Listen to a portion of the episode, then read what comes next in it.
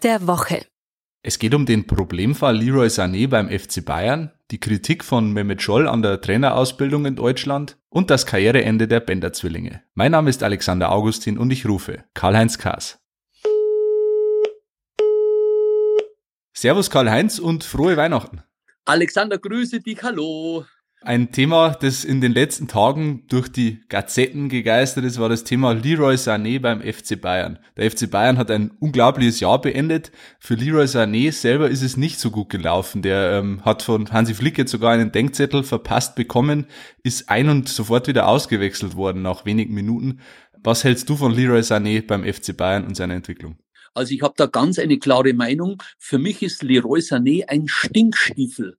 Er ist aus einer schweren Verletzung gekommen, okay, aber ich lasse das nicht mehr gelten. Das ist Monate her. Ich glaube auch, er trainiert nicht richtig. Er bietet sich da nicht an für Hansi Flick. Das ist nicht die richtige Einstellung. Ich schaue mal auf seine Bilanz. Startelf Einsätze in der Bundesliga bei elf Matches, sechsmal. Er ist sechsmal ein und sechsmal ausgewechselt worden. Höchststrafe in Leverkusen, du hast gesagt. Aber Flick macht dieses Spielchen nicht mit und ich rate ihm dringend, seine Einstellung zu ändern. Und für den FC Bayern hoffe ich, dass es nicht der zweite 50 Millionen Reinfall nach Basti Fantasti Deisler im Jahr 2007 wird. Ein großes Thema waren auch die Aussagen von Mehmet Scholl in einem Podcast mit seinem ehemaligen Mitspieler Carsten Janker. Da hat er gesagt, ähm, ja, die Trainerausbildung in Deutschland läuft in die völlig falsche Richtung. Da werden äh, nur smarte Typen eingestellt, die zwar ein bisschen was in der Birne haben, aber das Wesentliche vom Fußball nicht verstehen. Was hältst du von dieser Kritik? Ja, auch die Sprache hat harmoniert. Also ich halte gar nichts von Mehmet Scholl. Nicht als Fußballspieler. Nein, nein, Europameister, Champions League gewonnen, achtmal Meister und so weiter. Aber von seinen Analysen als Fußballexpert, die haben mir noch nie gefallen. Da könnte sich von Thomas Bräuch eine große Scheibe abschneiden. Auch von seinem Vorgänger, von Günter Netzer, hat er über Gomez mal gesagt, der Mehmet, also ich habe Angst, dass sich der Wund liegt bei der EM 2012. Das geht gar nicht. Ist auch von den Bayern-Chefs kritisiert worden damals.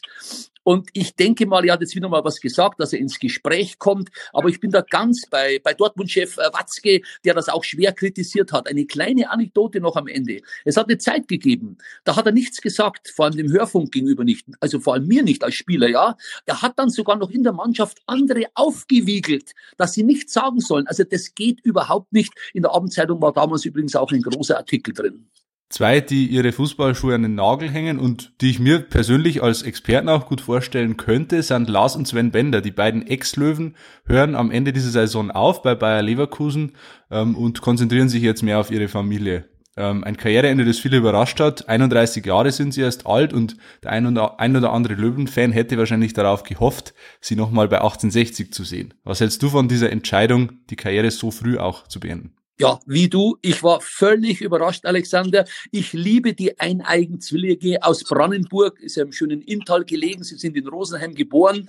Also, Beide sind ja äh, bei den Olympischen Spielen auf Platz zwei gekommen, haben äh, Silber geholt und äh, er war jetzt fünf Jahre Kapitän. Der Lars seit 2009 bei Leverkusen. In den letzten dreieinhalb Jahren haben sie gemeinsam gespielt. Davor Sven große Spiele für Borussia Dortmund. Also ich habe den Weg von beiden über Haching und über 60 ganz genau verfolgt. Sie sind ein Herz und eine Seele und dass jetzt beide gleichzeitig aufhören, passt eigentlich so dazu. Ich glaube, weil sie auch viele, viele Verletzungen hatten. Deshalb schon mit 31 Jahren Schluss.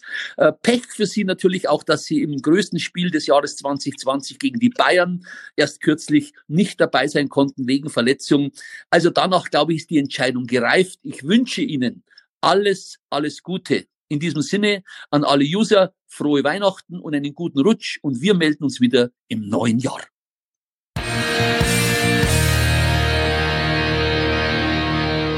Fragen, Anregungen oder Kritik? Dann schreibt uns gerne an heimatsport.pmp.de und abonniert gerne den heimatsport.de Podcast.